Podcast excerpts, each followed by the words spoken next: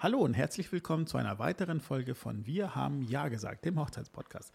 Heute wieder bei mir zu Gast Andrea Pendorf von Hochzeitsplanung Perfekt. Wie in der letzten Folge schon versprochen, nehmen wir eine zweite Folge auf, damit ihr auf jeden Fall für eure Hochzeitsplanung sehr viele Tipps und Infos mitnehmen könnt. Im heutigen oder in der heutigen Folge geht es darum, die richtige Hochzeitslocation für eure Hochzeit zu finden. Und dazu begrüße ich erstmal Andrea. Hallo. das war Andrea. Danke, Andrea, wir sind fertig für heute. Ja, wunderbar. Ja, es ging ja schnell. ja, ne? Nein, aber schön, dass du wieder da bist und dass du uns heute wieder, ähm, oder zumindest, dass du den Brautpaaren hier möglichst viele Informationen mit auf den Weg geben kannst, sodass sie eine, auch ohne Hochzeitsplanerin wahrscheinlich, eine Hochzeit planen können. Ja, freut mich, dass ich nochmal kommen durfte. Vielen Dank dafür. Wie versprochen, Location Scouting. Was darf man darunter verstehen, Andrea? Location Scouting ist ein Dienstleistungssektor, der auch tatsächlich von Hochzeitsplanern bedient wird. Also es gibt ähm, einige Kollegen und Kolleginnen, die das äh, separat anbieten. Und das ist manchmal ganz hilfreich, äh, wenn man sagt, äh, man hat noch nicht die richtige Location für sich gefunden. Unter dem Scouting versteht man im Prinzip tatsächlich dieses, ähm, ich nenne es mal, lapidar Abklappern der Hochzeitslocations, okay. um zu gucken, ähm, passt es zu uns, zu unserem Stil tatsächlich. Ich rate wirklich jedem Brautpaar vor einer festen Buchung, guckt euch die Location an, geht mal ähm, in die Location rein, seht euch den Festsaal an. Ich habe in meiner langjährigen Erfahrung mittlerweile tatsächlich ähm, hatte ich ja in der ersten Folge erzählt, dass ich ähm, schon Jahre vorher so ein Netzwerk aufgebaut habe und da war auch unter anderem Location Scouting dabei. Also ich bin wirklich auch selbst auf Hochzeitsmessen als Besucherin gegangen ähm, und wenn sich da eine Location vorgestellt hat, habe ich da Termine vereinbart, bin hingefahren und ich habe wirklich ähm, Sachen gesehen, ähm, das hätte man vom Flyer einfach nicht vermutet. Der Flyer war wirklich sehr, ja, wirklich gut gestaltet. Ähm, und man ist dann zur Location gekommen und musste feststellen, dass beispielsweise der Klogeruch einen schon an der Tür begrüßt. Und das Herrlich. ist natürlich was, ähm, das wird nicht auf einer Webseite stehen, das wird auf keinem Flyer stehen. Und das ist ja wirklich schon so störend. Ähm, wer möchte das denn? Also man kommt da rein und das ist einfach nicht, nicht das, was man erwartet hat. Das war eine Location, die sollte auch bis zu 200 Gäste fassen können. Das hat auch der Festsaal wirklich leisten können. Also das hat mich dann überrascht okay. von dem Ausmaß des Hauses von außen. Aber ähm, die hatten Parkplätze für ja, zehn Autos, zwölf Autos, mehr nicht. Und drumherum war nur Anwohnerparken. Ja, also, okay. und das sind so Sachen, das ist wirklich wichtig, dass man sich die Location, die einem grundsätzlich gut zusagen, wenn man sie vorher nicht kennt, wenn man tatsächlich die Internetrecherche betreibt, ähm, dass man sagt, äh, lass uns da mal zusammen hinfahren. Mhm. Seht es tatsächlich als ähm, willkommene Abwechslung und äh, Vorfreude auf euren großen Tag, hinzufahren, euch das anzugucken, Termin zu vereinbaren, wenn möglich. Es gibt ja auch Locations, die äh, tatsächlich reine Event-Locations sind, wo man eben nicht das mit einem Abendessen verbinden kann im klassischen Sinn. Und dann ist es immer schön, äh, wenn man die vorher schon mal gesehen hat. Und das bietest du also als separates Paket, sage ich jetzt mal, das den Brautpaaren an? Das habe ich früher tatsächlich mal angeboten. Mittlerweile ähm, mache ich das nicht mehr, weil es letzten Endes sich gezeigt hat, dass meine Brautpaare dann auch die Komplettplanung bei mir möchten. Okay, gut. Dann fangen wir doch einfach mal direkt an. Welche Informationen brauchst du vom Brautpaar, damit du quasi Locations empfehlen kannst oder für das Brautpaar aussuchen kannst? Also es sind ähm, tatsächlich einige Punkte, die ich vorher mit dem Brautpaar bespreche worüber manche sich ähm, auch erstmal im Vorfeld gar keine Gedanken gemacht haben, was ja nicht schlimm ist, dafür haben sie mich. Mhm. Aber es sind einfach Punkte wie beispielsweise ähm, die grobe Gästeliste kommt da wieder ins Spiel, was wir schon mal bei der ersten ähm, Folge angesprochen hatten, die wir gemeinsam gemacht haben. Dann ist es auch ein wichtiger Punkt zu gucken, haben wir vielleicht auch schon etwas rüstige ältere Herrschaften dabei. Das ist einfach ähm, man, man schaut sich eine Location an. Ich hatte das ähm, bei einem Standesamt in Seligenstadt, ein tolles Standesamt, also durchaus auch ein bisschen rustikal und tatsächlich alt. Und äh, ja, die Problematik bestand darin, dass nur eine einfache Holztreppe nach oben führte in den Raum des Standesamtes, was natürlich jetzt vielleicht für Oma und Opas ähm, wo man sich ja glücklich schätzen kann, wenn die die Hochzeit ähm, noch begleiten können und äh, die Enkelkinder dann im, im Brautkleid und Anzug sehen Das wäre einfach schade, wenn die außen vor sind, weil es einfach zu ähm, schwierig wird, ähm, ja, die Treppen zu steigen, wenn es keinen Aufzug gibt etc. Mhm. Also das ist schon mit zu bedenken, auch wenn man beispielsweise, ich hatte jetzt den Fall, dass ähm, ein Brautpaar auf mich zukam und sagte, wir haben auf einmal einen Rollstuhlfahrer dabei. Es gab mhm. einen Unfall, ähm, der Gast sitzt jetzt mittlerweile im Rollstuhl und wir haben einfach bei der Location nachgefragt, wie barrierefrei es ist. Weil einfach bei dem ersten Termin, das hatte keiner im Hinterkopf, wir müssen darauf ja. achten und ich finde es wichtig, weil man will ja jedem Gast gerecht werden und jeder soll sich wohlfühlen. Und das ist schon ein wichtiger Punkt, dass wirklich da auch dran gedacht wird. Ja, absolut. Ich habe auch nächstes Jahr, Anfang September, auch eine Hochzeit mit einer, ich sage immer liebevoll, einer Rolli-Braut. Und da, ich hatte auch, hätte auch letztes Jahr auch eine Hochzeit haben sollen. Und da muss man halt schon darauf achten, dass das geht schon beim Vorgespräch los. Ne? Ja. Wo kann man sich treffen, sodass alle problemlos dahin gelangen können? Aber für unsere Brautpaare da draußen gerade wichtig ist natürlich die Anzahl der Gäste, wenn ich es richtig verstanden habe. Genau. Wie groß muss diese Hochzeitslocation sein? Was gilt denn da zu beachten? Also es ist tatsächlich so, wenn man jetzt sagt, ähm, also die, die meisten Locations haben schon die ersten Informationen auf ihrer Webseite. Also wenn ihr danach sucht im Internet, geben die meisten an Personenzahl von bis. Mhm. Einfach von bis macht dadurch Sinn, wenn eine Gesellschaft ähm, aus wenigen, wenn es eine kleine Hochzeit ist, eine Tiny Wedding, dann ähm, in einem Riesensaal sitzt, ist es eigentlich so, dass kaum Stimmung aufkommt. Gerade wenn dann auch am Abend trotzdem noch eine ganz normal klassische Party geplant ist oder angedacht ist, dann ist es einfach ähm, ja, vom Wohlbefinden her was anderes, als wenn man den Saal tatsächlich mit einer größeren Menge an Gästen füllt. Und andersrum ist es aber genauso unschön, sagen wir es mal. Ja? Wenn ein, ein Raum für 80 Personen ausgelegt ist, man hat aber 90, da werden einige Location-Betreiber, Besitzer vielleicht sagen, ja, das kriegen wir schon noch ein bisschen gerückt und da ein bisschen, da ein bisschen schwierig. Also gerade im Hochsommer muss man sich das halt dann auch vor Augen führen. Möchte man wirklich mit dem Sitznachbar, den man vielleicht sogar in dem Moment das erste Mal trifft, ja. Schulter an Schulter sitzen, ähm, ist halt so eine Sache. Man, man kommt dem anderen in sein, in, in ähm, ja, ja, wie sagt man denn? Wohlfühlfaktor. ja, der Wohlfühlfaktor ist dann einfach nicht mehr gegeben, zu sagen, man bedrängt äh, sich gegenseitig. Und so soll es eigentlich auch nicht sein. Also alles hat Vor- und Nachteile. Man muss wirklich gucken, dass die, die Gruppengröße, die Gästezahl zur Location passt. Ja, wichtig ist gerade bei der Party halt auch zu beachten, oft, also ich habe es zumindest oft gesehen, dass ein oder zwei Tische weggeräumt werden müssen, was ich so ein bisschen schade finde, weil man dadurch so ein bisschen auch wenn es vielleicht ein bisschen hart klingt, aber die Gäste ein wenig degradiert. Ne? So hier, hier übrigens, wir brauchen jetzt euren Platz, also steht bitte auf. Mhm. Natürlich wird das kein Brautpaar so sagen, aber nicht jeder Kellner hat auch das gewisse Fingerspitzengefühl, um das den Gästen möglichst schon und freundlich mitzuteilen, dass der Tisch geräumt werden muss. Deswegen im Idealfall gerne auch Platz für die Tanzfläche einräumen. Ja, dass er sowohl DJ und wenn ihr beides gebucht habt, DJ und Band, möglichst genügend Platz haben, damit ihr trotzdem tanzen könnt. Also Platz für die Tanzfläche, Tanz für den DJ oder die Band. Wie sieht es mit einer Cocktailbar oder ähnliches aus?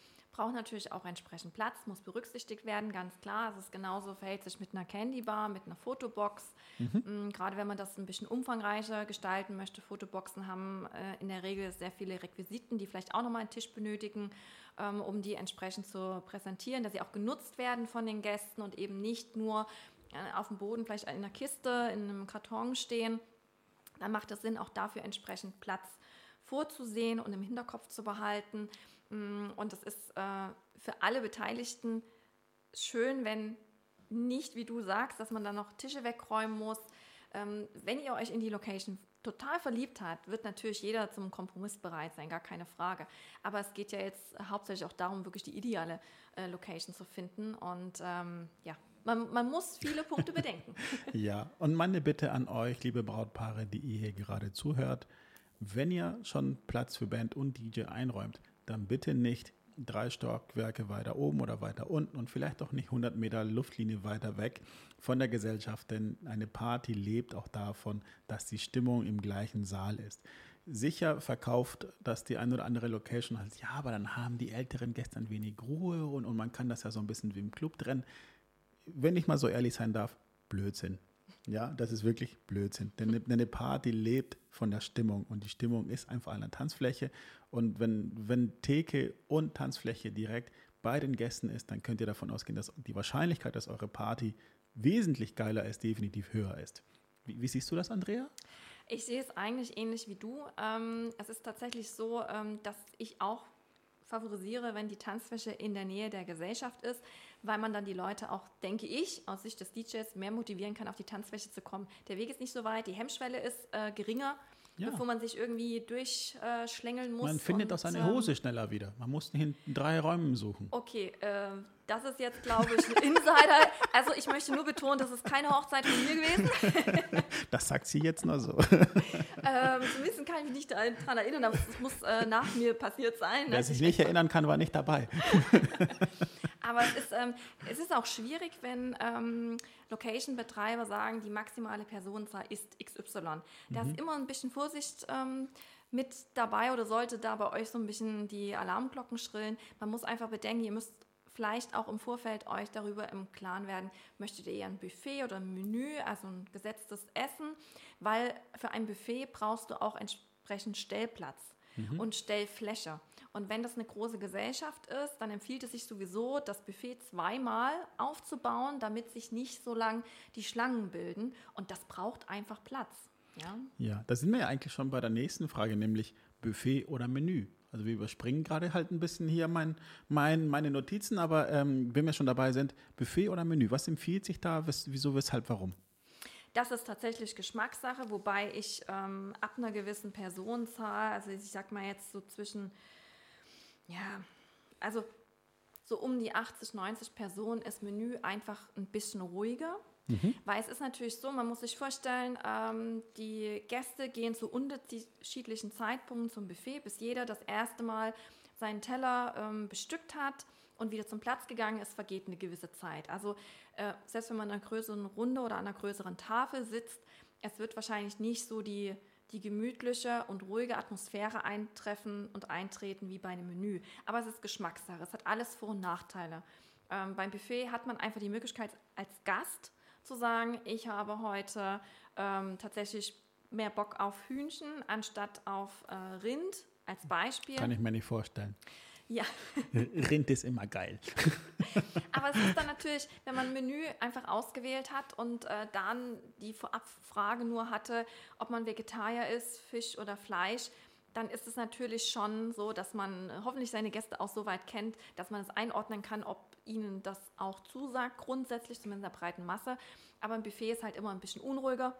Mhm. Aber es hat Vor- und Nachteile, beides. Ja, ich empfinde immer Buffet als als besser für die Stimmung, weil dadurch die Gäste so ein bisschen in Bewegung kommen, man läuft auch dahin und man gerät dadurch oder man hat zumindest leichter die Möglichkeit, sich mit Gästen zu unterhalten oder, oder un untereinander auszutauschen, vielleicht mal in der Schlange, jetzt mal um das Thema wieder aufzugreifen, oh, das Hähnchen sieht aber lecker aus, das mhm. Rind ist aber auch großartig, ähm, dass man dann einfach mal dadurch vielleicht mit anderen Leuten in Kontakt tritt, als wenn das alles festgesetzt ist an, ich sag mal, an acht Tischen, wo ja jeweils zehn Leute sitzen, ähm, dass man vielleicht irgendwie von Tisch 1 nicht, nicht direkt in Kontakt tritt mit Leuten aus Tisch 7.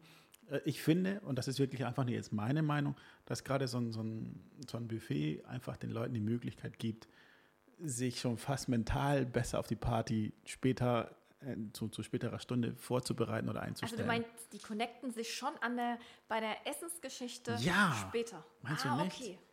Okay. Ja, ich sage ja, es hat alles Vor- und Nachteile. Vielleicht läuft man dann noch schneller irgendwie an einer Whiskybar vorbei und zack, kriegt man schon einen kurzen. Ähm. Das, das, ja, also ähm, ich, ich, glaube, es gibt nichts, was man als Hochzeitsplaner noch nicht gesehen hat. ähm, aber es ist klar, wie du, wie du sagst, es ist mehr Leben drin. Mhm. Die einen finden das als Vorteil, die anderen sagen, ist mir zu unruhig. Ja. Äh, meistens wird dem Menü die Höherwertigkeit zugestanden. Das stimmt. Ähm, aber auch da muss man sagen, ein Buffet kann sehr hochwertig und ähm, wirklich erstklassig ausgestattet sein. Das hat jetzt nichts mit, ähm, ich war mal bei einer Location, die meint dann, ja, wir, wir bieten kein Menü an, ich will ja keine Kantine an meiner Hochzeit zwischen Kantine und einem Hochzeitsbuffet können auch Welten liegen. Aber also hallo. da möchte ich jetzt meine Lanze brechen. Also ich bin, ähm, ich finde beides gut. Ich, mhm. Wie gesagt, es hat alles Vor- und Nachteile. Ich versuchte auch meinem Brautpaar ähm, nicht das eine oder andere auszureden, wobei da kommt es so ein bisschen auch auf die Location an, wo ich glaube, wo sie besser aufgehoben sind, auch vielleicht von der, von der Gesellschaft her. Ähm, wenn die sehr unterschiedlich sind, wird es auch schwierig für alle ein, ein, schönes Menü zusammenzustellen. Vielleicht, ja. Das mhm. müssen aber dann die Brautpaare entscheiden und die kennen im Zweifel ihre Gäste und können das vielleicht auch einschätzen. Ja, wenn ja. viele Freunde dabei sind, mit denen die hauptsächlich auch essen gehen zum Beispiel, natürlich mhm. werden die eher den Geschmack kennen, als wenn man jetzt eine Gesellschaft hat, wo der Patenonkel eingeladen wird, der, ähm, den man vielleicht alle zehn Jahre mal sieht. Ja. ja. ja, und beim Menü ist es doch, glaube ich, auch für die Location einfacher. Die können auch einfach anders kalkulieren, dass sie ganz genau wissen, es kommen 80 Gäste, das und das und das haben wir als Sonderwünsche. Vielleicht wirkt sich das auch auf den Preis aus. Ich kann euch das gerade nicht sagen, aber ich kann mir das sehr gut vorstellen. Kalkulation ist natürlich von der, von der Speisenauswahl bzw. von der Menge natürlich. Mhm. Klar, hast du vollkommen recht. Ähm, aber man hat halt dann wieder den Kostenfaktor, mehr Servicepersonal haben zu müssen. Siehst du, habe ich nicht zu Ende gedacht. Ähm, ja, es will ja nicht, äh, es soll ja nicht so sein, dass tatsächlich eine Stunde Zeitversetzung ist mhm. zwischen Tisch 1 und Tisch äh, 6 beispielsweise, wenn dann nur eine Servicekraft da ist ja. für die ganzen Tische. Insofern, es hat alles für und wider und äh, man muss dann vielleicht auch gucken, was ist in der Location, was rät die Location ein und da so ein bisschen auch auf die Erfahrungswerte setzen. Mhm. Im Idealfall, glaube ich, wenn es sich irgendwie einrichten lässt, vielleicht auch mal ein Probeessen organisieren genau. oder sogar, wenn es, ich sage jetzt mal ein Hotel mit Restaurant ist oder ähnliches, oder so, dass man die Küche auch inkognito erleben kann. Ja. Unbedingt ausprobieren, einfach mal um zu wissen, wie, wie, wie die Kellner ticken, genau. wie, wie, wie schnell geht das wirklich dann auch Zugang an dem Tag. Ähm, kann ich nur empfehlen, an, Andrea anscheinend offensichtlich. Ja, haben wir auch. tatsächlich bei unserer Hochzeit auch gemacht. Ähm, wir haben in Friedrichsdorf gefeiert und geheiratet, ähm, beziehungsweise nee, die Heirat war in Neu-Isenburg da möchte ich jetzt nicht lügen, ähm, aber in, in, Friedrichsdorf und wir waren vorher da zum Essen, um einfach mal zu gucken, wie sind die so, ähm, sagt uns das Essen grundsätzlich zu, wie ist das Service. Natürlich ist es immer eine Momentaufnahme, aber wie du schon sagst, so ein bisschen inkognito, das ist gar nicht bös gemeint, aber äh, man kriegt schon mal einen Eindruck und man kann ja dann auch schon mal so ein bisschen links und rechts gucken, mhm. sagen einem die Räumlichkeiten zu, kann man sich das vorstellen für sich und die Gesellschaft, was man so ähm, angedacht hat am Tag der Hochzeit und ähm, ja, macht auf jeden Fall Sinn wenn ja. das die Location ähm, tatsächlich so einen Restaurantbetrieb anbietet. Ja, wenn wir auch noch bei, also gerade bei dem Thema sind, vielleicht auch, klar, also Buffet oder Menü, das muss jedes Brautpaar für sich selbst genau. entscheiden. Ich habe aber die Erfahrung gemacht, dass so ein Menü, entschuldige, ein Buffet oft ein bisschen mehr Zeit schluckt weil, weil mehrere Gäste halt dahin, ich sag jetzt rennen, aber gehen, äh, sich vielleicht zwei oder dreimal, wenn man DJs vielleicht viermal irgendwie nach, Nachschlag holt ähm, und dass, das da, dass dadurch eventuell einfach mal Zeitverzögerungen entstehen können. Ja, es ist halt eine, eine längere Wartezeit in dem Sinn. Ne? Deshalb meinte ich auch, ab einer gewissen Personenzahl würde ich auch das Buffet zweimal aufbauen, mhm. wenn das platztechnisch machbar ist und auch von der Location ähm, bewerkstelligt werden kann weil dann einfach die Wartezeiten in der Schlange stehen kürzer werden. Das mhm. ist ähm, schon so. Aber was eigentlich das Essen ähm, eher streckt, sind dann die Rede- und Gastbeiträge. Das darf man ja auch nicht vergessen. Gut, dass wir nicht in Skandinavien leben, denn da sind echt Hochzeiten da, die, die sind davon geprägt, dass jeder Gast eine Rede hält. Echt? Ja.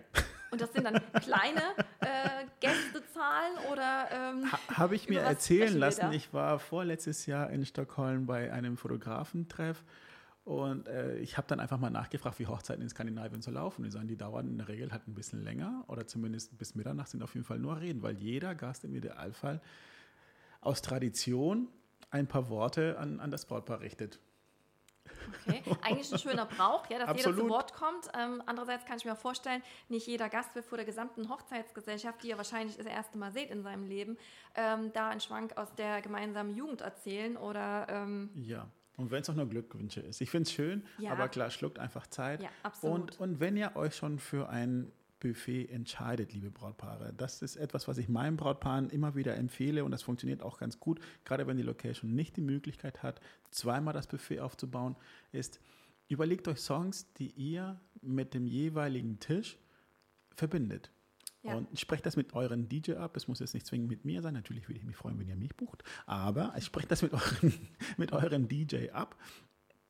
Und ähm, es kann sein, dass ihr Lieblingsfilme habt oder eine Lieblingsserie oder ähnliches oder dass vielleicht an Tisch 5 der Cousin aus, meinetwegen aus Lateinamerika sitzt, der angeheiratet ist, aber ähm, dass man vielleicht anhand dessen sagt, okay, Tisch 5, Kolumbien, Lateinamerika, Karibik, vielleicht einfach mal einen Song mit dem DJ abspricht, der das Ganze widerspiegelt, so dass wenn, und dass er Bescheid weiß, dass wenn sein Song kommt, dass er aufsteht und die Gäste mitnimmt, sodass man dadurch einfach ein bisschen Zeit, ich sage jetzt nicht spart, aber dass es einfach organisierter ist, wenn man Richtung Buffet läuft. Mhm. Also gerade für die erste Runde macht das durchaus Sinn. Absolut. Das ähm, so zu gestalten, gerade wenn das eine große, eine umfangreiche Gesellschaft ist und das vielleicht aus Platzgründen tatsächlich nicht anders zu realisieren ist beim ähm, Buffet, dass es nur einmal aufgebaut werden kann, ähm, dann macht das auf jeden Fall Sinn, ja. Ja, äh, wir hatten gerade das Thema, ähm, dieses Inkognito-Essen ins Restaurant, um zu mhm. gucken, ob, ob, ob, man da, ob man sich da überhaupt wohlfühlt.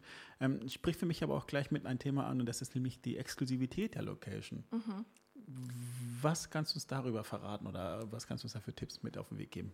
Das ist tatsächlich so, dass ich die Brautpaare, die bei mir sind, ähm, ganz klar darauf anspreche, inwieweit es für sie in Ordnung wäre, wenn noch weitere Gesellschaften an dem Tag in dieser Location zugegen sind. Mm, es gibt Locations, die sind so groß vom Gelände gestaltet, dass man sich wirklich nicht begegnet. Weder im Toilettenbereich noch auf dem Parkplatz. Ähm, das ist ähm, durchaus machbar mit zwei Gesellschaften, wo ich dann auch den Brautpaaren sagen kann, bei der Wahl der Location, das ist in Ordnung, das ist, äh, stellt kein Problem dar. Wenn man aber dann Brautpaare da hat, die sagen, nee, wir wollen nicht mit einer anderen Gesellschaft ähm, gemischt werden, ich kann das durchaus verstehen. Es gibt Locations, die haben ja diese typischen Trennwände, mit denen die arbeiten, aber die Terrasse beispielsweise ist nicht getrennt. Spätestens da erfolgt irgendwie die Vermischung. Ich hatte das auf einer privaten Hochzeit, da hat sich die Gesellschaft auf dem Parkplatz gemischt. Man hat zwar eindeutig gesehen, dass das zwei verschiedene Gesellschaften oh sind, aber die Gäste, die ankamen, nicht mit dem Brautpaar zusammen, wussten erstmal nicht, wo geht's hin? Wo geht's hin? Wo muss ich lang? Ähm, das war auch schlecht beschildert, ähm, sodass man dann erstmal guckt, guckte, okay, ähm, die waren aber bei der kirchlichen Trauung nicht dabei warum stehen die jetzt hier, wo kommen die her, bis man dann verstanden hat, okay, das sind zwei Gesellschaften. Mhm. Man muss es einfach besprechen. Wie gesagt, es gibt Locations, die das sehr gut trennen können und bewerkstelligen können, dass es da keine Berührungspunkte gibt. Es gibt aber auch Brautpaare, die sagen, wir wollen das ganz exklusiv für uns. Da muss man einfach sagen, zum einen ist es durchaus eine Budgetfrage. Absolut. Ja. Und zum anderen ist es natürlich auch eine Frage, wie groß die Gesellschaft ist. Wenn das ein, eine sehr große Location ist und ähm, ihr könnt die zum Teil nur zur Hälfte ausfüllen mit euren Gästen, mit der Gästeanzahl, dann ist es schon für die Location, die sagt, oh, wir haben da noch einen getrennten Raum, wir können die noch an eine zweite Gesellschaft, eine kleinere Gesellschaft ähm, abgeben. Mhm. Das muss man sich einfach im Klaren sein. Ja, es gibt ja auch Locations, die teilweise auch drei Hochzeiten parallel laufen lassen. Entschuldigt. Und man kriegt es einfach nicht mit. Ähm, es gibt aber klar natürlich Punkte, die man dabei berücksichtigen sollte. Gerade jetzt bei dem DJ ähm, wenn man dem Brautpaar, also, oder andersrum, wenn das Brautpaar den DJ gebucht hat, dann ist es natürlich wichtig, dem DJ mitzuteilen, hey, wir feiern meinetwegen im Kuhstall oder im Kaminzimmer oder, oder im Wintergarten, weil der DJ, je nachdem wie professionell er arbeitet oder wie viele Informationen er sich vom Brautpaar einholt, weiß vielleicht nicht zwingend, dass es halt, dass die Location drei Gesellschaften parallel bedienen kann und baut vielleicht im Kaminzimmer auf, ihr feiert aber im Kuhstall oder im Wintergarten. Also im Idealfall auch da nochmal die Kommunikation definitiv angehen, ähm, aktiv, sofern das der DJ nicht schon erfragt hat oder andere Dienstleister, immer ganz genau mitteilen, wir feiern in der Räumlichkeit, erste Etage, dritte Zimmer, dritte, dritte Tür rechts oder ähnliches. Einfach mal, dass man Bescheid weiß. Das ist wirklich ein guter Punkt. Ähm, Dienstleister, auch andere, beispielsweise Fotografen. Ich hatte das auch schon, dass ein Fotograf dann zu mir kam und sagte, war gut, dass ich euch jetzt gefunden habe. Ähm, äh, er hatte es bei einer anderen Hochzeit. Ähm, da hat er erstmal andere Gäste fotografiert und hat dann mitbekommen, dass das eigentlich gar nicht seine Gesellschaft ist. Also äh, das war dann, er sagte, es ist gut, wenn, er kam dann auf mich zu und sagte, gut, wenn die Location nur eine Hochzeit hat, dann äh, passiert das eben nicht. Und das war ihm halt irgendwie ein oder zwei Wochen vorher passiert. Okay. Deshalb war es noch so präsent bei ihm. Und ähm, das sind einfach auch Erfahrungswerte, die, die ähm, als Brautpaar muss man es einfach nur wissen, mhm. dass man das vielleicht anspricht und auch für sich entscheidet, ist es uns wichtig, dass wir exklusiv die Location bespielen dürfen oder ist es für uns auch in Ordnung, wenn da noch ein anderes Brautpaar beispielsweise ist. Absolut richtig. Wir bleiben bei dem Thema Location, haha, Location Scouting. Und zwar geht es erstmal um die Möglichkeit einer freien Trauung. Wird ja immer wichtiger und man braucht für eine freie Trauung relativ nicht viel. Man ist ja nicht wirklich ortsgebunden. Aber was hast du da für Erfahrungen sammeln dürfen mit deinen Brautpaaren? Wie, wie stehen die zu einer, zu einer freien Trauung, beziehungsweise wie viel Platz oder was braucht man da jetzt aus deiner Sicht dafür? Also die freie Trauung ähm, hat tatsächlich in den letzten Jahren ähm, mehr an Priorität gewonnen, weil einfach die Brautpaare sagen, wir wollen neben dem Amtsdeutsch der standesamtlichen Eheschließung tatsächlich noch ähm, vielleicht unser Ehegelübde ähm, selbst aufsagen oder äh, wir wollen das ein bisschen mehr mit Musik untermalen und äh, wir wollen vielleicht noch eine Trauzeremonie. Und das ist natürlich eher in einer freien Trauung realisierbar. Mhm. Und ähm, gerade für Brautpaare, die dann eben auch dem christlichen Glauben nicht wirklich oder dem, dem Glauben an sich nicht ähm, zugetan sind, die sagen, wir wollen aber das irgendwie noch in einer feierlichen Zeremonie ähm, begehen, das Ganze. Und da muss man wirklich sagen, natürlich hat jedes Brautpaar erstmal meistens so im Hinterkopf äh, auf einer Wiese, Open Air und ähm, eine schöne Dekoration mit schönen Stühlen. Das ist grundsätzlich auch ähm, sehr wünschenswert und das versucht man natürlich auch dem Brautpaar zu ermöglichen. Aber es gibt einfach Locations, wo man sagen muss, okay, Plan A, die Open-Air-Trauung ist wunderschön, wir brauchen aber auch Plan B. Mhm. Ich rate grundsätzlich davon ab, wenn Locations sagen, ach, wir hatten noch nie ein Wetterproblem, das wird schon und wir entscheiden dann spontan. Nein, also spontan fünf Minuten vorher umbauen, ähm, das funktioniert nicht. Das ist nur Stress für alle Beteiligten. Die Emotionen und die Stimmung geht flöten, weil man einfach nur noch ähm, dem Regen versucht zu entkommen als Beispiel. Und ähm, es ist einfach schade um den Moment, den Moment des Einzuges im, im Prinzip, weil jeder irgendwie noch gehetzt ist. Und ähm, deshalb sage ich auch immer, wenn euch die Örtlichkeit von Plan B für die freie Trauung nicht zusagt, dann muss man einfach tatsächlich weitersuchen. Weil wenn das Wetter schon nicht mitspielt beispielsweise und man weiß von vornherein, okay, Open-Air-Trauung wird es nicht geben aufgrund des Wetters und es muss Plan B sein, der uns überhaupt nicht zusagt optisch, mhm. dann wird es schwierig, weil man geht mit dieser Emotion fast schon in den Tag und das ist einfach schade. Deshalb lieber dann vielleicht nochmal weiter gucken, ob man eine andere ähm, Alternative für die Location sucht. Ich hatte mal eine Braut, mit der hatte ich morgens um halb fünf noch Kontakt. ich, ich war noch wach, sie anscheinend auch und hat mir echt geschrieben, Freddy, ja, das Wetter für heute Nachmittag sieht nicht so gut aus und was machen wir mit der Trauung? Die wollten ja unbedingt auch draußen feiern. Mhm. Wie, wie, lösen wir das denn jetzt am besten? Äh, ich habe sie auch beruhigen können. Ich habe dann auch gesagt, pass auf, ich bringe einfach mal beides mit, sodass wir drin und draußen feiern können. Auch das ist möglich. Sprecht euch einfach mit euren Dienstleistern ab. Für die meisten DJs ist es wirklich kein Thema, draußen nochmal ein kleines Set aufzubauen, sodass ihr auch die Möglichkeit habt, draußen zu tanzen Klar, je nachdem, wie eure Location gelegen ist, da muss man natürlich auch schauen, aber prinzipiell möglich. Ja, ich hatte es auch schon bei einer, bei einer Hochzeit. Ähm, da war es tatsächlich den ganzen Morgen bis, also wirklich der Aufbau komplett war Sonne, Regen, Sonne, Regen. Ähm, wir hatten dann trotzdem, weil die Braut wollte unbedingt draußen feiern. Es war für nachmittags, für die Zeit der Trauung tatsächlich halbwegs gutes Wetter mhm. angekündigt. Und auch die Location-Betreiber haben immer gesagt, ach Frau Pendorf, entspannen Sie sich, das Wetter zieht immer an uns vorbei, machen Sie sich keine Gedanken. Und die, die, das Setup für die freie Trauung stand, was war. Ich sag, also Regenradar ist ja meine Lieblings-App für den Tag der Hochzeit, wo ich immer gucke, okay, ähm, bisher konnte ich mich immer ganz gut drauf verlassen. Ich schaue dann, kommt da, ist da irgendwas im Anflug, auch während der Dauer für die Trauung, dass wir da nicht überrascht werden. Und ähm, die Regenwolke kam und kam näher. Und ich habe dann irgendwann gesagt, so, also äh, ihr könnt machen, was ihr wollt. Ich lege jetzt meine Malerplan aus. Ich habe immer Malerplan. ähm, im Auto. Die haben wir dann über das komplette Setup der freien Trauung gemacht. Das waren wirklich, ich glaube, ähm, so eine Folie, die 50 Quadratmeter abdeckt. Krass. Es hat wirklich alles drunter gepasst der Akt war eigentlich, das wieder abzudecken, als der Regen tatsächlich darauf gefallen war. Aber das ist dann, wo ich sage, es ist alles trocken, die Gäste können sich auch ins Trockene setzen, weil es war wirklich so. Wir haben noch Regenschirme verteilt, es nieselte noch ganz, ganz minimal. Es gibt Fotos, da hat wirklich jeder Gast einen weißen Schirm. Und ähm, wir haben aber gesagt, okay, es nieselt nur ein bisschen, die wollten unbedingt draußen getraut werden. Okay, wenn euch das äh, so passt mit den Schirmen, dann ist das für mich auch in Ordnung. Und die Braut hatte ihren Fuß auf den Teppich gesetzt zum Einzug und die Sonne kam raus. Also ich hatte noch so hinter der Tür den Schirm bereit gehalten und habe sie gefragt, willst du, willst du nicht? Und, und sie guckte raus und die Sonne kam raus und es war echt, es war so ein schöner Moment, weil in dem Moment hat auch wirklich jeder Gast dann den Regenschirm beiseite nehmen können, weil die Sonne rauskam. Sehr schön. Also wie man, wie man sieht, hat man es hier mit einer absoluten Profiplanerin zu tun, die selbst noch Malerplan im Auto hat für den Fall der Fälle. Und jetzt kommt aber natürlich immer eine ganz fiese Frage. Jetzt geht es um den Titel Profi Plus Plus Plus. Welche Farbe hat so eine Plane? Die ist durchsichtig. Also Warum? ist tatsächlich so eine. Warum?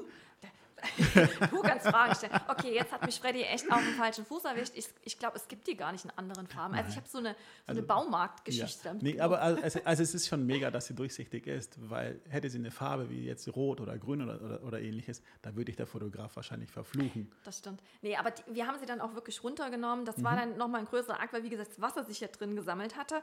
Aber da habe ich dann tatkräftige Unterstützung der Location bekommen. Richtig gut. Und ähm, das ist wirklich auch, wenn das Team, ähm, wenn ihr euch von dem Team an sich vor Ort ähm, gut aufgehoben fühlt, ist es auch echt viel wert, weil man weiß, die werden alles für euch tun, Mhm. damit ihr den Tag so entspannt wie möglich genießen könnt. Ja. Und ähm, das ist so, so wichtig. Ja, also jetzt nochmal kurz, um auf diese Plane zurückzukommen, bisschen auf die Farbe. Wenn ihr eine Location habt, die vielleicht eine Terrasse anbietet, schaut doch einfach mal nach, welche Farben tatsächlich die Schirme für draußen haben. Ja. Das ist extrem wichtig. Ja. Gerade so, wenn, wenn sie rot oder grün sind, sprecht das einfach an. Vielleicht hat die Location noch die Möglichkeit, das irgendwie anderweitig oder anders zu beziehen. Denn da wird euch wirklich jeder Fotograf für dankbar sein, wenn sie diese Planen im Idealfall weiß sind oder auf jeden Fall hell, sodass nicht jeder aussieht, als hätte er gerade entweder einen Sonnenbrand oder wie Hulk aussieht. Ja, das, also ähm, ich habe das tatsächlich auch auf ähm, bei zwei, drei Locations in den Negativgeschichten ähm, notiert. Mm, Ich hatte Location, eine Loca- Location-Besichtigung und ähm, da fiel mir auf, dass die Terrasse optisch abgetrennt ist von dem Rest der, des Terrassenbereichs in der Location. Und das war eine gestreifte Plane, rot-weiß gestreift. Ich finde, derjenige, der das ausgesucht hat, diese Plane zu bestellen, also ich, ich weiß nicht, ob der. Kannst du dich noch an, an die Bonbons erinnern? Campino hießen die doch, glaube ich, früher. Ja, diese äh, erdbeer Ja, genau. Ja, das stimmt. So ungefähr sah das aus. Und ich dachte mir so, man wird diese Plane im Hintergrund bei jedem Foto auf der Terrasse haben. Ähm, es wäre für mich No-Go. Ich muss es echt sagen. Das ist jetzt vielleicht ähm, für den einen oder anderen, der das jetzt hört, kleinlich. Aber ich sehe das halt wirklich auf den Fotos dann und ich, es ist ein störendes Element. Mhm. Also, wie man das gestreift, rot-weiß gestreift aussuchen kann, ich weiß es nicht. Keine Ja, Ahnung. weiß ich auch nicht. Und, und für die Gamer unter euch, die früher Play, äh, PlayStation gespielt haben und, und Campino nicht kennen, ähm, es ist, wenn ihr Resident Evil kennt, das ist quasi, das, das, das sind die Farben von der Umbrella Corporation. Dieses Rot, Weiß, Rot-Weiß im Schirm. Das will doch keiner haben. Ich bitte dich so. ein- Nein, nein, nein, um Gottes Willen. ähm, wir machen weiter. Ähm, wir haben natürlich auch hin und wieder auch mal, das erlebe ich hier auch und du sicher auch, ähm, das Thema, dass Locations ihre eigenen Dienstleister mit ins Spiel bringen wollen oder vielleicht einfach, echt, einfach bestehende Verträge mit, mit gewissen Dienstleistern haben. Oft ist es der Caterer. Ähm, was hast du da für Erfahrungen? Wie, wie, wie geht man das am besten an? Also in der Regel muss man sagen, ähm, die gewählten Dienstleister sind in der Regel schon gut. Also ähm, die Location haben gute Erfahrungen gemacht, die werden wahrscheinlich auch ein gutes Feedback von den Gästen bekommen haben oder von den, von den Gesellschaften. Nichtsdestotrotz ähm, ist es meistens so, dass Locations gegen eine Einmalzahlung hin und wieder auch mit sich reden lassen, wenn man jetzt ähm, wirklich den XY-Caterer für sich entdeckt hat und man sagt, das hat uns so überzeugt, man hat die vielleicht schon mal live gesehen auf einer anderen Hochzeit oder einer anderen Veranstaltung und man will unbedingt mit diesem Catering ähm, arbeiten, dann ähm, geht ins Gespräch mit der Location, fragt an, ob es die Möglichkeit gibt, gegen eine Abstandszahlung ähm, da irgendwas zu machen. Es ist also, ich finde nicht unbedingt No-Go, das äh, muss man auch sagen, aber es ist auch wichtig, gerade Punkt Catering, dass das zu euch passt, aber auch ähm, das Gewerk Dienst, also äh, DJ beispielsweise, ja, das muss einfach passen und wenn euch da ähm, ein DJ, nur ein DJ in Anführungsstrichen empfohlen wird, ähm, wo ihr aber schon von vornherein merkt, die Chemie stimmt nicht, die Webseite spricht euch nicht an, ähm, auch da würde ich ins Gespräch gehen mit dem Location-Betreiber. Und das möglichst auch vor der festen Buchung und Vertragsunterzeichnung, weil das sind einfach Punkte, es ist gut, wenn man das im Vorfeld klärt und nicht erst, wenn die Tinte unter dem Vertrag getrocknet ist. Ja. Ähm, das ist für beide Seiten unangenehm. Ja, aber stell dir vor, du, du planst eine freie Trauung und du willst einen eigenen Fotografen und Trauredner und vielleicht auch wirklich den eigenen DJ mitbringen und die Location sagt, nee, entweder macht das der oder, oder keiner. Und das ist doch extrem schade, weil das sind doch Sehr gerade schade, ja. sehr persönliche Dienstleistungen, die einfach davon leben, dass die Chemie zwischen Brautpaar und Dienstleister stimmen. Und, und wenn da irgendwas vorgeschrieben wird, ich bin mir nicht sicher, ob das wirklich gut geht. Das ist tatsächlich, also ich finde es auch meistens schwierig, gerade wenn die Auswahl so reduziert ist an Empfehlungen. ich kenne es meistens so, dass die Locations, also gerade bei den angesprochenen Dienstleistern, Empfehlungen aussprechen, einfach weil sie gemerkt haben, die machen einen guten Job. Ja. Ähm, das ist ja so, hilfreich. Genau, dann, dann ist es hilfreich. Aber gerade der Punkt Catering, ich hatte auch eine Location mir vor, vor der Gründung von Hochzeitsplanung perfekt ähm, angeschaut. Da waren wir zum Tag der offenen Tür. Also schon ein Tag, wo potenzielle Brautpaare zur Location kommen mhm. und sich das einfach mal angucken. Und da war auch die Cateringsfirma vor Ort, die diese Location bespielt. Mhm. Das war ungelogen. Es war eine Suppe aus der Dose. Es war eine Gulaschsuppe. Man hat sich noch nicht mal Mühe gegeben, die irgendwie zu verfeinern mit frischem Gemüse oder was auch immer, Lecker. sodass man das nicht sieht, dass es eine Dosensuppe ist. Also es wurde einfach, auch der Service, es war so schlecht und so ähm, wirklich, wo ich gesagt habe, für mich, wenn ein Brautpaar aktiv zu mir kommt und sagt, wir haben uns diese Location ausgesucht, werde ich zumindest ähm, sagen, habt ihr mal das Catering schon mal getestet? Nicht, dass ich komplett abraten würde, aber ich würde schon zumindest einen Hinweis geben dem Brautpaar, weil ich finde, das ist ähm, fair enough zu sagen, man hat die Möglichkeit, Tag der offenen Tür zu nutzen. Mhm. Ähm, und ich kann meine Erfahrungen ans Brautpaar weitergeben und sagen, das Essen hat nicht geschmeckt. Es hat wirklich nicht geschmeckt. Bist du da sicher, dass es kein Hundefutter war? Ja, also wir haben selber zwei Hunde, so dass ich weiß, wie Hundefutter aussieht und schmeckt, äh, nicht schmeckt, Entschuldigung.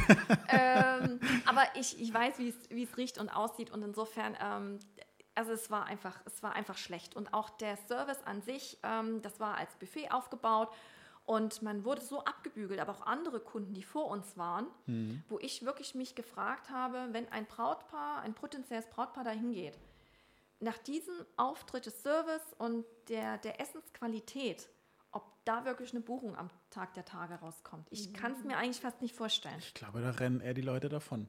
Und zwar völlig zu Recht. Ja, also und das ist dann einfach, ähm, wenn man das weiß, kann mhm. man zumindest dann nochmal fragen, wie sieht es aus mit einem anderen Catering? Völlig legitim, ja. Ja. Ähm, aber man muss es halt einfach ansprechen. Absolut. Nee, wirklich. Also ich finde, solche Tipps sind einfach mal Gold wert, auch gerade solche Erfahrungswerte mal mitzuteilen, weil ich sage jetzt mal, kein Dienstleister und keine Location der Welt wird sich irgendwie auch mal von der schlechten Seite zeigen. Und niemand wird sagen, hier, das kann ich aber nicht, das kann ich aber nicht. Mhm. Und äh, ich verkaufe es aber trotzdem. Ähm, da muss man schon wirklich drauf achten und im Idealfall auf ähm, Erfahrungswerte und Tipps von Experten oder von professionellen Dienstleistern mal, auch mal hören. Wir haben ein weiteres Thema. Wir hatten ja eben die Möglichkeit für eine freie Trauung. Wie sieht es denn aus mit unseren jungen Gästen?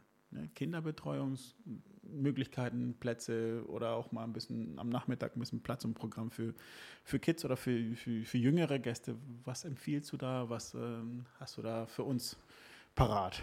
Also es ist tatsächlich so, dass ich meinem Brautpaar äh, eine Kinderbetreuung ans Herz lege. Wenn es viele kleine Gäste auf der Hochzeit gibt, weil ich auch einfach die Erfahrung gemacht habe, wenn die Kinder entspannt sind und beschäftigt sind, dann sind auch die Eltern entspannt. Natürlich ist jedes Kind unterschiedlich. Die einen ähm, fahren da voll drauf ab, sind voll dabei und man sieht sie quasi den, den ganzen Tag nicht mehr. Ähm, weil sie wirklich die ganze Zeit bei der Kinderbetreuung zubringen und basteln und da bespaßt werden. Und andere Kinder möchten das nicht. Das ist völlig in Ordnung. Nichtsdestotrotz ist eine Kinderbetreuung sinnvoll. Mhm.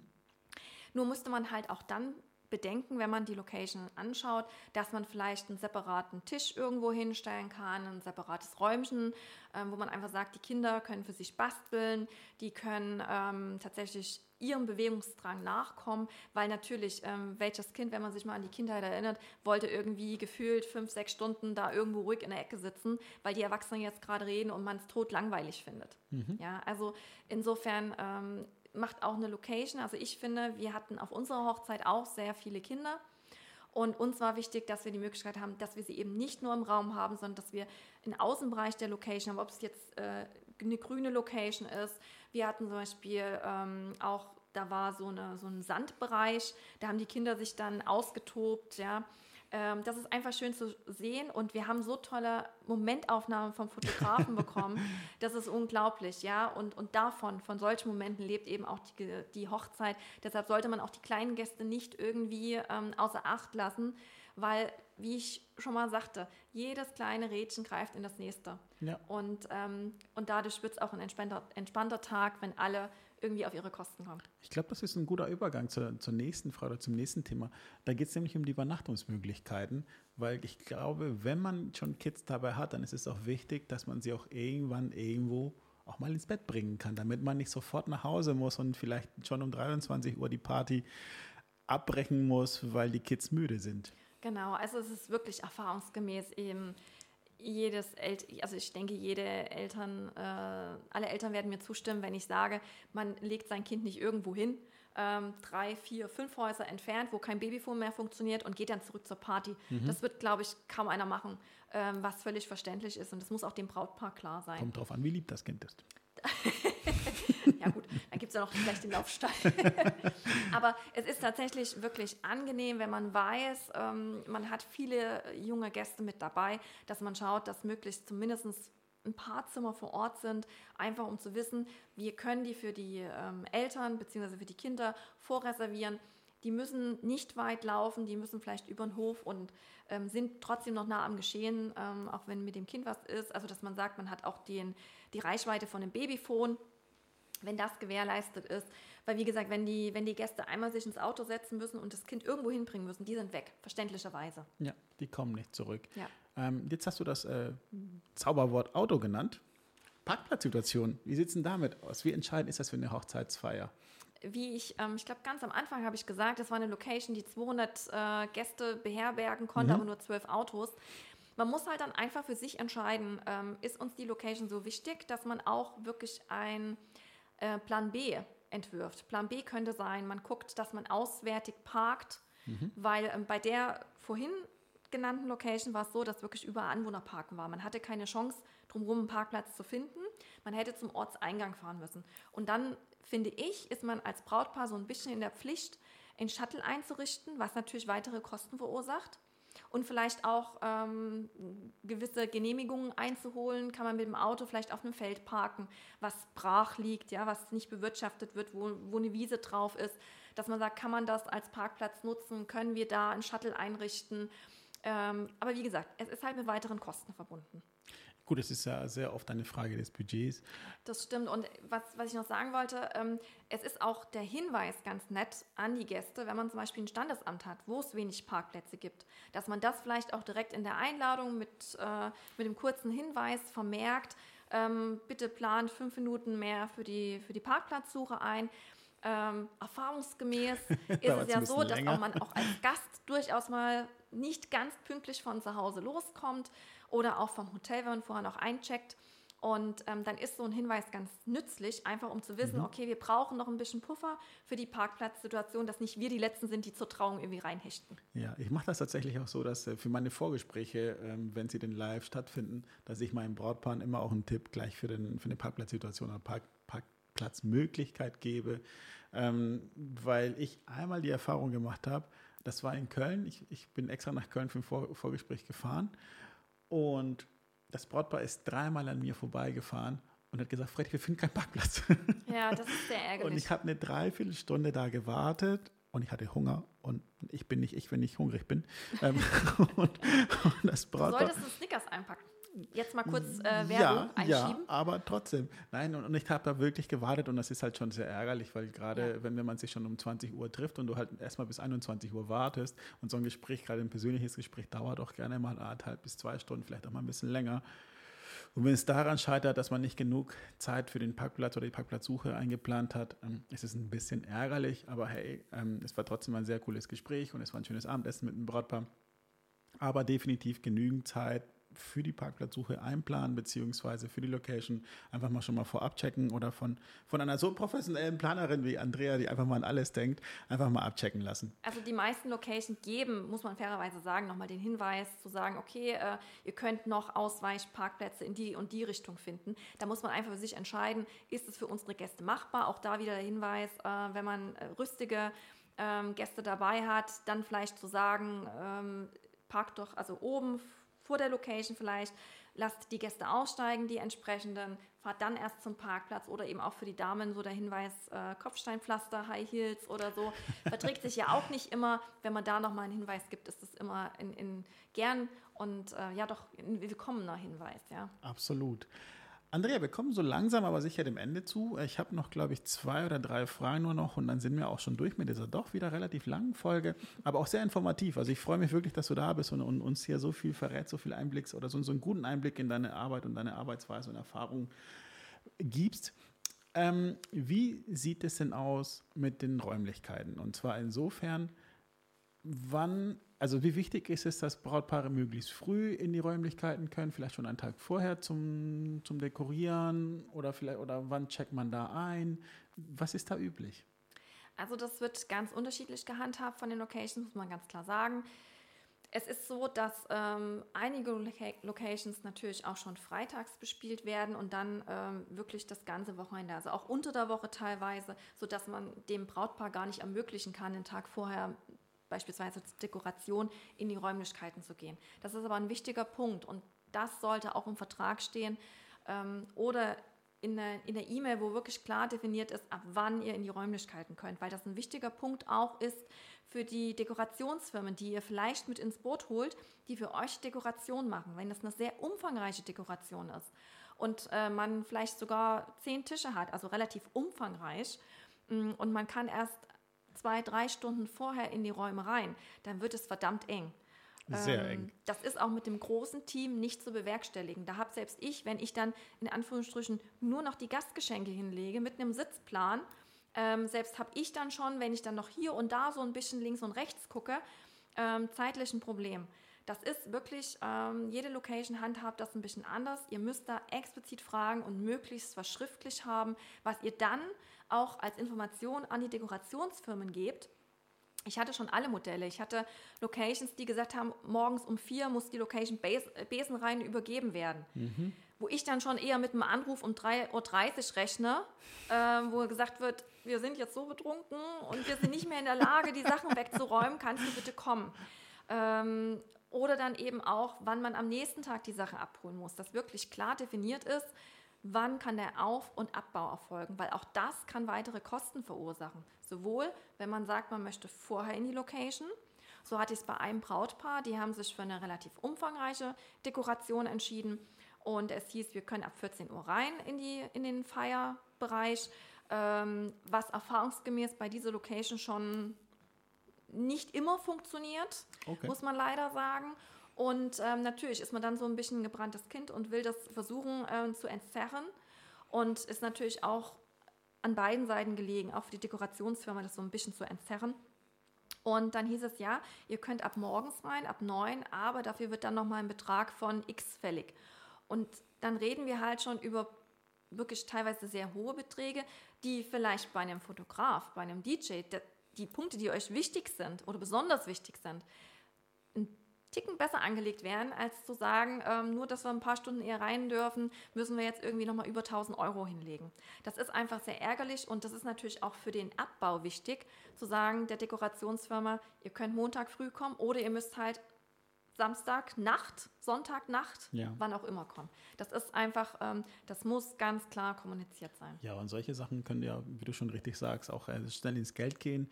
Ähm, das würde ich schon fast so, ich sag mal, versteckten Kosten oder zumindest Kosten, auf die man nicht so schnell kommt, ähm, zählen. Dazu gibt es aber nochmal eine separate Folge, deswegen verraten wir euch hier noch nicht allzu viel darüber. Wir hatten aber gerade auch, und ich meine, wir sind ja jetzt auch ein, bei einem Podcast von einem Hochzeits-DJ. Und was wäre dann nicht das Thema Lautstärkenbegrenzung bei der Hochzeitsparty? Denn davon bin ich immer wieder mal betroffen und da kann man, glaube ich, auch äh, Bücher schon fast darüber schreiben. Ich bin aber gespannt, was Andrea dazu sagt. Es ist tatsächlich auch was, was äh, möglichst im Vertrag stehen soll, wenn es da eine Lautstärkenbegrenzung gibt. Ich weiß aus Erfahrung, gerade auch insbesondere mit Freddy, äh, das war ja unsere erste gemeinsame Hochzeit tatsächlich, dass es im Vertrag stand und ich weiß, dass er dankbar um diesen Hinweis war. Absolut. Weil ähm, wir haben darüber gesprochen und ich weiß auch von anderen DJs, dass es durchaus ein No-Go für DJs ist und die dann eine Buchung ablehnen, wenn vorher kommuniziert wird, dass eben so eine Lautstärkenbegrenzung mh, mm, ja, im Vertrag steht. Weil es gibt Locations, die schreiben es rein, aber nehmen es ganz locker, sagen wir es mal so. Gibt es auch, ja. Aber ich sag mal, im, im meisten, in den meisten der Fälle wird es so sein, dass teilweise auch nachgemessen wird. Ja. Ähm, wo wirklich geguckt wird, ähm, bleibt man jetzt unter der im Vertrag geregelten Dezibel, meistens dann, wenn das Locations sind, die im dicht besiedelten Bereich sitzen, mhm. Ähm, die tatsächlich viele Nachbarn um sich herum haben, ein Stück weit verständlich, muss ich auch sagen. Ich verstehe beide Seiten, sowohl die Anwohner als auch die, die Party machen wollen. Mm, und da muss man einfach gucken, wenn, wie gesagt, klar kommunizieren, auch wieder gegenüber dem DJ und fragen, ist es für ihn okay? Und dann auch wirklich die Eckpunkte bei der Location zu fragen, was versteht man denn unter der Lautstärkenbegrenzung? Wo wird es gemessen? Also ich würde sagen, immer ganz wichtig oder zumindest dann hellhörig werden, wenn es heißt Wohnzimmerlautstärke. Denn das kann ja alles Mögliche heißen. Stell dir vor, ihr habt zehn Kinder zu Hause, dann ist es auch ziemlich laut im Wohnzimmer. Ja, also nein, also wirklich einfach mal darauf achten. Ne? Wie, wie, wie laut darf es werden? Wo wird gemessen? Wer misst das überhaupt? Ja. Ähm, es gibt Locations, ähm, die vielleicht die Auflage haben, dass es, ich sag mal, am Fenster des Nachbarn 45 Dezibel sein sollen. Und, und man weiß aber jetzt nicht so ganz genau, wo wird gemessen, beziehungsweise wer misst das, mit welchem Messgerät. Ist das jetzt eine, eine Anordnung, die vom Amt kommt oder ähnliches? Da muss man einfach mal drauf achten. Aber prinzipiell würde ich sagen, wenn ihr 80 Dezibel für eine Party habt, ist das schon fast zu wenig. Also für mich ist es mittlerweile auch ein Grund, ähm, einen Auftrag oder eine Anfrage abzulehnen, weil 80 Dezibel, die hast du ziemlich schnell im Raum erreicht, wenn vier, fünf Leute sitzen und sich einfach mal normal unterhalten. Es kommt auf die Akustik an. Und für mich ist das Minimum für eine Party sind 90 Dezibel. Das haben viele Locations. Ähm, fairerweise muss man auch dazu sagen, sind wir DJs oft auch daran schuld, dass wir gerade wenn, wenn, wenn wir noch unerfahren sind, einfach mal zu Locations fahren und denken, oh geil, heute packen wir zwei 18 Zoll Bässe und zwei 12er Top-Teile und, und, und wir reißen die Hütte ab. Ja, es wünscht sich irgendwie jeder auch und das Brautpaar freut sich natürlich auch, aber der Location-Betreiber muss auch darauf aufpassen, dass seine Nachbarn nicht belästigt werden. Und wenn wir da, ich sag mal, verbrannte Erde hinterlassen, dann ist es auch nur fair und auch nur konsequenter vom Location-Betreiber zu sagen, Leute, so geht das nicht weiter wir stellen ab sofort eine eigene Anlage und die hat einen Limiter ähm, von 90 Dezibel. Und wenn ihr hier weiterhin spielen wollt, dann müsst ihr unsere Anlage verwenden und ihr dürft nicht lauter als 90 Dezibel sein. So, jetzt fragt sich natürlich vielleicht der eine oder andere von euch, wie laut sind 90 Dezibel? Es ist ungefähr so, als wenn ihr am Straßenrand steht und ein LKW an euch vorbeifährt. Ist jetzt nicht leise, aber auch nicht mega laut. Und 90 Dezibel, das reicht auch zum Feiern, definitiv. Ja, und das ist dann manchmal, wie du sagst, mit der Hütte abreisen. Ich glaube, darin ist auch manchmal begründet, dass Location-Betreiber nicht mehr mit sich reden lassen, wenn man sagt, man hat seinen eigenen DJ. Einfach aufgrund der Erfahrung. Das muss auch ich als Hochzeitsplaner ähm, hin und wieder akzeptieren, dass mir eine Location, die ich anfrage, sagt, ähm, gerade die ich vorab besichtigen möchte, einfach so für mich, für mein Portfolio, wo ich sage, ich habe euch ähm, gesehen, ich würde gerne mal live bei euch vor Ort schauen, die dann sagen, ja, tut mir leid, äh, mit Hochzeitsplaner arbeiten wir nicht, wir hatten halt schlechte Erfahrungen. Mhm. Und so wird es dir als DJ so gehen, so wird es in, bei kirchlichen Trauungen, wenn Pfarrer mitbekommen, dass Fotografen sich unter dem ja-sagenden Brautpaar schmeißen, um eben die ideale Aufnahme, vermeintlich ideale Aufnahme zu bekommen. Ja. Ähm, das ist natürlich, wir alle Dienstleister sind so ein bisschen teilweise mitverantwortlich und die müssen es tatsächlich gemeinsam ausbaden. Ja. Wenn sowas ja, passiert. Es, es, gibt für alles ja einen Grund. Ne? Also ich, ich will da niemanden böse Absicht unterstellen, aber man muss natürlich auf seine Konzession, auf seine Lizenz irgendwie auch achten. Genau. Und, und es ist einfach nur absolut verständlich, dass wenn schon zwei, drei DJs in einer Location aufgelegt haben und eine Lautstärke erreichen wollten, die jetzt vielleicht für Berliner Clubs irgendwie üblich ist, aber nicht für Hochzeiten, dass der Location-Betreiber dann noch sagt, halt, stopp, ähm, bis hierhin und nicht weiter. Wir müssen einfach mal die Notbremse ziehen, weil sonst dürfen wir keine weiteren Feiern veranstalten. Absolut verständlich. Also klärt das im Idealfall auch mit eurem DJ oder mit eurer Band. Was für eine Anlage wird mitgebracht und, und, und wie laut ist das am Ende und, und geht es vielleicht nicht doch noch ein bisschen kleiner, ein bisschen leiser, weil man braucht einfach, man muss nicht den ganzen Saal beschalen, sondern man will einfach nur die Tanzfläche erreichen und das geht ziemlich gut. Also informiert euch bitte auch bei eurem DJ und natürlich auch bei eurer Location, ob da Auflagen sind, die unbedingt erfüllt werden müssen.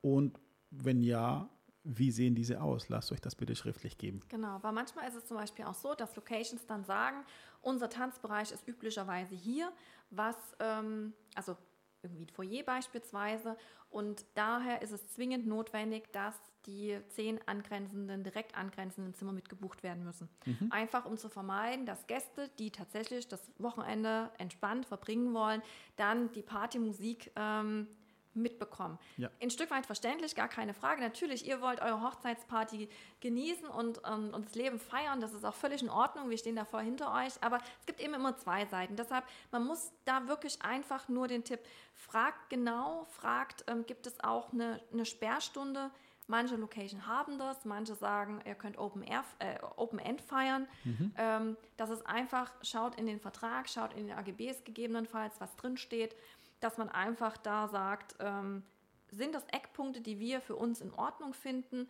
dann im Prinzip auch vielleicht schon einen DJ, den ihr vielleicht irgendwie schon gesehen habt, der in Frage für euch kommt, auch mhm. noch mit zu Rate ziehen, weil natürlich auch ähm, die DJs und auch Fotografen, die haben ähm, schon viel gesehen und gehört und ähm, tauschen sich aus. Und Absolut. Ähm, ja, es war mit einer der ersten Stories, die ich auf einer Hochzeit erlebt habe, dass ein DJ zu mir sagte, ja, da gibt es den Gast aus Zimmer 110, der ruft dann immer um zwei an angeblich und dann ähm, kommt er zum DJ und sagt, äh, machen Sie mal bitte den Bass raus oder leiser. Das gibt es tatsächlich. Also ähm, ja.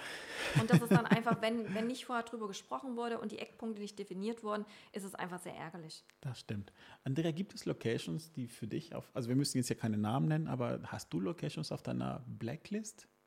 Ja, mittlerweile schon tatsächlich. Okay. Wo, woran scheitert es dann? Ähm, teilweise an den Absprachen, die einfach nicht eingehalten wurden.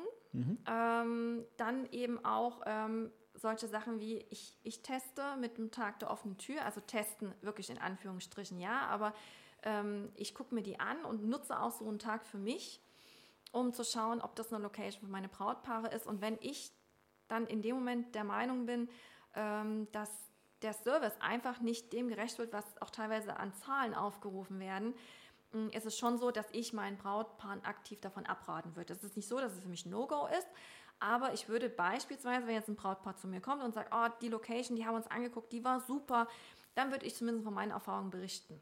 Mhm. Wenn man dann sagt, ähm, ja, lass uns noch mit dem Caterer gucken, vielleicht gibt es noch eine Alternative, dann ist es für mich völlig in Ordnung. Aber ähm, es ist einfach wichtig, dass ich auch mit offenen Karten spiele. Und das nützt niemandem, wenn ich zu dem Brautpaar sage, der Service war top und die Hochzeiten liefen reibungslos, wenn es einfach schon anders war. Absolut.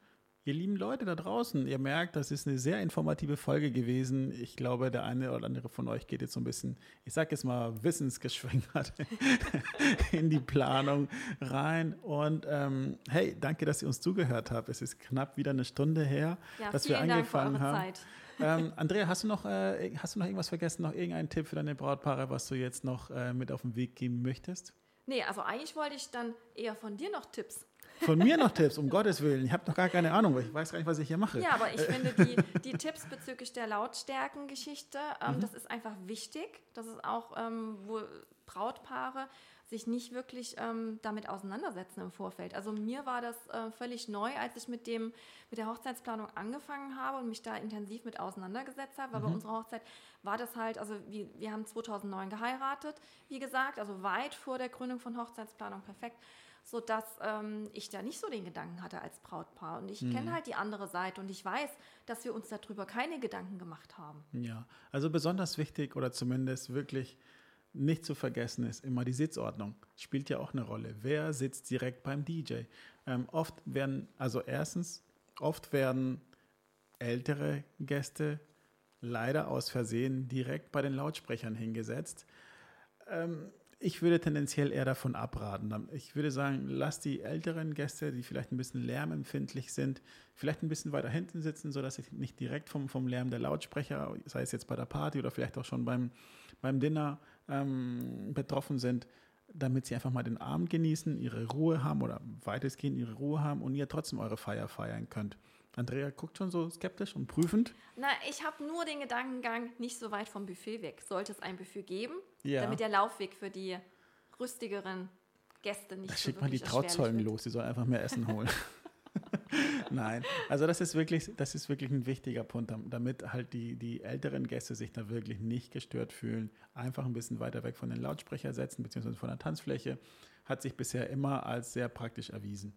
Ja, ich finde, also auf die älteren Gäste darf man ruhig Rücksicht nehmen, auch wenn das der Tag des Brautpaares ist. Ich, ich denke, jedes Brautpaar wird glücklich sein, wenn auch seine Gäste glücklich sind. Und ähm, ich meine, es ist doch wirklich schön, wenn man noch das Glück hat, dass die Großeltern mit dabei sein dürfen und können, so rüstig sind.